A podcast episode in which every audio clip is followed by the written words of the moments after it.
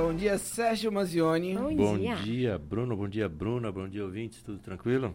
Tudo ótimo. Tudo tranquilo. Eu perguntaria de bate-pronto assim, como lidar com a saudade de um amigo que tem um tempo que a gente não vê, que volta hoje, assim. Ligando pro amigo. Ah, tome aí, ó. Foi Falando puxar com saco. Tá amigo, WhatsApp vendo? com amigo. Fazendo Boa, essas Sérgio. coisas, entendeu? Boa, eu gosto de Sérgio por essas coisas, tá vendo aí? E hoje também não estou respondendo perguntas de apresentadores, viu? Ah, ok. Por isso que eu É mesmo? É, Mas a gente já tem uma pergunta de um não, apresentador. pergunta pessoal, né? Ah, Tem gente que faz aqui consultório, né? Um amigo meu. É, Bruno. Hoje não tem negócio de Bruno, não, viu? Agora, falando em pergunta de apresentador, gostaria de dizer que nosso café duplo está muito chique, Sérgio Manzoni está muito chique. A gente começa com a pergunta de Fernando Sodak, jornalista. Muito agradecida, muito obrigada, querido, Forte por abraço, ter queridão. mandado aqui essa pergunta pra gente, fortalecendo nosso programa, né, Bruno? Com certeza. Ele quer saber de você, Sérgio. Questões psicológicas têm cura ou são apenas controladas? Sim e não. Tem muitas questões psicológicas que de fato têm cura. É coisas que são algumas patologias, por exemplo, depressão, você fazendo um tratamento, mais de 90% da depressão pode ser de fato curada com um tratamento conjunto, medicamentoso e também terapia. Outras questões aí, Fernando, elas são de fato controladas. Um transtorno afetivo bipolar, por exemplo, esquizofrenia, esse tipo de situação você não tem uma cura mas você pode, através de uma terapia muito bem feita, ter esse controle da situação e ter uma vida social, uma vida ativa muito tranquila.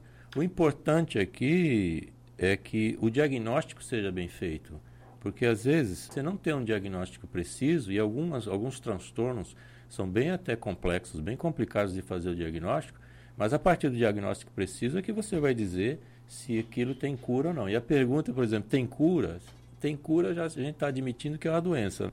Então, é preciso saber se isso de fato é uma patologia ou é alguma coisa passageira, é uma coisa que está em trânsito, mas, assim, a rigor, grande parte tem cura e outra grande parte, a cura é o controle. A gente tem um preconceito muito grande em lidar com essas questões, mas, por exemplo, a pessoa que tem um diabetes.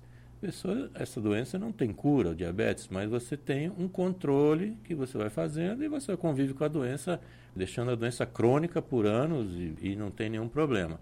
A questão é você ter o diagnóstico preciso e, a partir daí, então, você ter um tratamento que seja o mais adequado. É porque seria muito abrangente, não é isso? Muitas questões e, inclusive, muitas patologias também. Sim, sim, sim.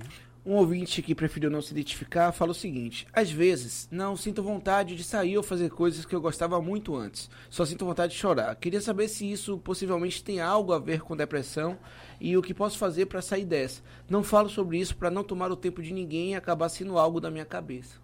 Primeira coisa é que tem que ser dito, né? A gente precisa falar as coisas emocionais, é preciso falar sobre os problemas para as outras pessoas.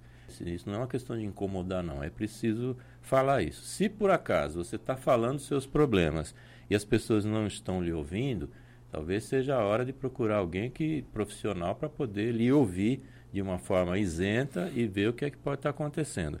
Naturalmente, como a gente sempre fala aqui, a gente não faz diagnóstico através de pergunta. A lista que o, o nosso não identificado aqui colocou, a princípio pode indicar, e parece, né, a soma de sintomas aí, pode indicar um caminho para a depressão, de fato. Mas podem ser outras coisas também. Como a gente falou na outra questão, é preciso ter um diagnóstico preciso. O que eu recomendo aqui são duas coisas. Primeiro, falar sobre os problemas para as pessoas, ter um amigo para falar, ter alguém para falar. Se não tiver, procura um psicólogo. E a outra questão é, de fato, se você está com esses sintomas todos, é hora de procurar ajuda mesmo. Pode ser um psicólogo, um psiquiatra, mas o que não pode é ficar nessa situação de sofrimento. Claro. O que você acha da sexualidade?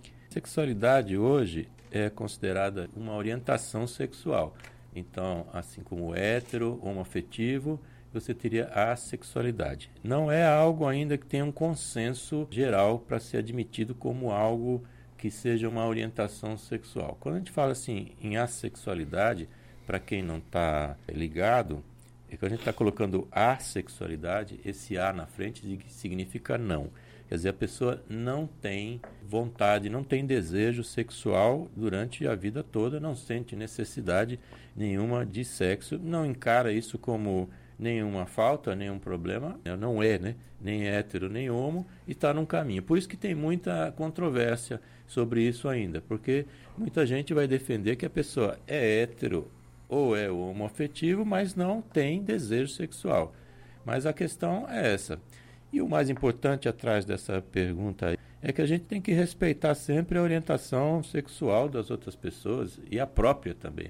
Quando eu falo assim, respeitar a própria orientação sexual, é você não viver atormentado com seja lá qual for a sua orientação sexual. Se você não tem prazer sexual ou não busca isso, isso não é um problema, a princípio, desde que você não se sinta pressionado com isso. Agora, se você já teve desejo e agora teve uma queda, a libido diminuiu, aí é preciso investigar para ver se tem alguma coisa acontecendo orgânica. Mas, a princípio, a sexualidade ainda não é uma orientação sexual que seja aceita comumente, mas é um caminho bastante grande aí para que as pessoas possam se encaixar. Gênesis Freitas quer saber o seguinte: como amenizar a ansiedade causada pelas redes sociais? É preciso se desligar por um longo tempo? Olha, Gênesis, as questões estão na gênesis das coisas, né? ah, o... trocadilho. se você está sentindo essa dependência das redes sociais, e como está se manifestando aqui, é preciso se desligar sim. Existe uma tendência hoje é de trocar um pouco do que seja o mundo real por esse mundo virtual, por esse mundo das redes. Nós aqui já no programa falamos algumas vezes desse mundo perfeito das redes sociais, só que não, né, que o mundo não é perfeito nem fora e nem dentro das redes sociais, e fica essa geração de ansiedade, por exemplo, que é aquela famosa marquinha azul do WhatsApp, que a pessoa manda uma mensagem e fica olhando para ver se o outro leu e quando o outro e não responde, é pior ainda, porque gera uma ansiedade. Às vezes a pessoa do outro lado não está com tempo para responder, ou não está podendo, ou está no meio da rua, ou está fazendo alguma coisa, e isso acontece muito.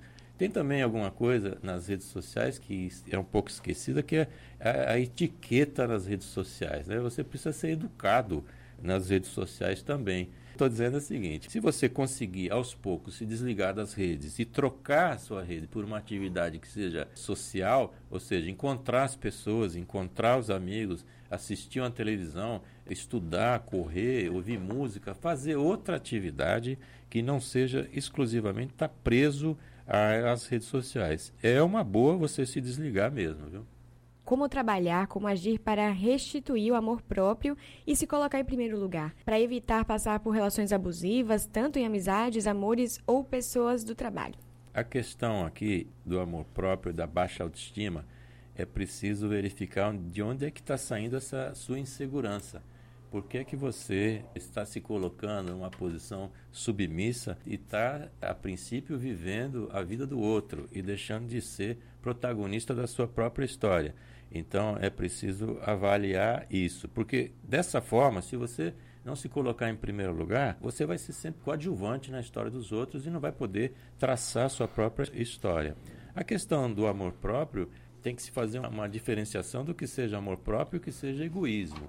Egoísmo é uma coisa que a gente vai querer tudo para nós, e independentemente de quem vai estar tá e do que está à nossa frente. O amor próprio é um exercício que se faz olhando para si mesmo e vendo quais são os seus pontos fortes, aquilo que você tem de capacidades e potencial para ser desenvolvido, e também olhar para si mesmo de uma forma assim brutalmente honesta e é olhar para si mesmo e dizer, bom, eu tenho esse problema, eu tenho essa, esse defeito, vamos chamar assim, eu tenho essa característica negativa que eu preciso melhorar, fazer esse balanço de si mesmo para que você possa, a partir daí, verificar o que é que você pode melhorar.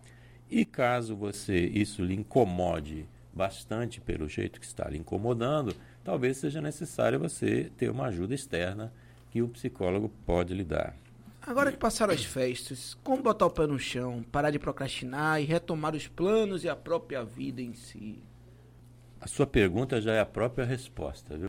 Porque você diz assim: como botar o pé no chão, parar de procrastinar e retomar os planos. O que eu lhe digo é o seguinte: bote o pé no chão, pare de procrastinar e retome os planos da sua vida. Isso é o que você tem que fazer. Se você não tem planos para a vida, você tem que fazer.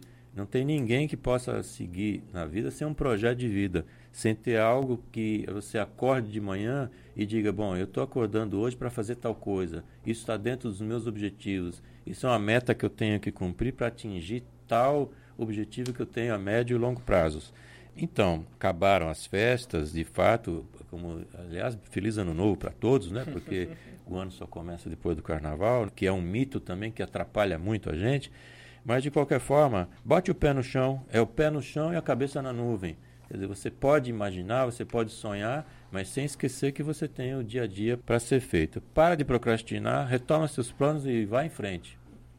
O que fazer para melhorar a concentração e o foco é parecido, né? Com a, o questionamento, inclusive, um pouco parecido com o do colega. Melhorar a concentração e o foco é preciso ter um objetivo claro para o, o que se quer fazer. Já dizia lá o, gato da Alice no País das Maravilhas que quem não sabe para onde quer ir, qualquer caminho serve. Então você precisa definir qual é o caminho que você quer seguir e a partir daí fazer a concentração e o foco. Veja bem aí também que é preciso descansar, é preciso ter a cabeça fria, lazer, dormir bem, se alimentar bem e tudo isso facilita muito. Mas primeira coisa, defina onde é que você quer ir e depois siga em frente da melhor maneira possível. E na hora de dormir, como fazer com a mente para que ela possa parar, ao invés de que fique ali gerando, pensando, pensando? Isso é uma coisa que acontece com muita gente e vem acontecendo assim de forma cada vez mais, vamos dizer assim, crescendo, a percepção que a gente tem, que é a hora que a pessoa vai dormir e ficam aqueles pensamentos recorrentes, os problemas indo e vindo. É preciso aqui distrair a mente de alguma forma. Você pode colocar uma música para tentar dormir, você pode colocar uma meditação, é muito recomendável aqui uma meditação para que você possa então relaxar de fato e se encontrando consigo mesmo e poder perceber que é preciso dormir para que você possa descansar. Mas se você, na hora de dormir, esses pensamentos, mesmo com o que eu estou dizendo aqui, fazendo uma meditação, botando uma música suave, colocando uma luz suave, confortavelmente, mesmo assim esses pensamentos não cessarem, então você precisa procurar realmente um psiquiatra, um psicólogo, para que se possa fazer uma avaliação aí, porque de fato tem como resolver isso aí. Para a gente encerrar, Sérgio, rapidamente, como lidar com a dificuldade financeira, né? Já que isso tira o sono dele, deixa o inquieto. Acho que é mais uma questão de como lidar com o fato de que precisamos lidar com o dinheiro, né? A gente precisa lidar é com os problemas. De fato, não é só lidar com a questão financeira, mas é lidar com qualquer problema.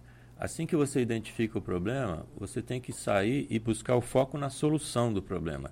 Se você ficar fixado só no problema e no que ele está lhe trazendo, você não vai sair do lugar.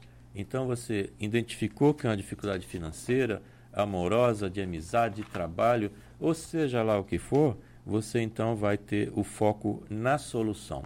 Ok, ok. Essa foi a rodada de perguntas com o Sérgio Manzioni. Muito obrigada. Ele está de volta. Quarta-feira a gente fala sobre algum outro tema e na outra, novamente, mais perguntas. Então vocês fiquem ligados para poder conferir tudo. Sérgio, como a gente faz para te achar nas redes sociais, para saber sobre o seu trabalho? Pode procurar no Instagram, arroba psicomanzione ou então colocar meu nome no Google, Sérgio Manzioni, aparece um bocado de coisa. As coisas ruins você desconsidera, entendeu? Mas pode me achar aí. Ou no, no, na bio do Instagram você tem um link para acessar podcast. Inclusive os nossos programas aqui, as perguntas aqui respondidas, vão para o podcast e você pode não só ouvir aqui novamente às 11 horas na reprise, mas ouvir quando quiser no conforto, no aconchego do celular, escutar o meu podcast em todos os principais players de podcast, Spotify, etc, etc.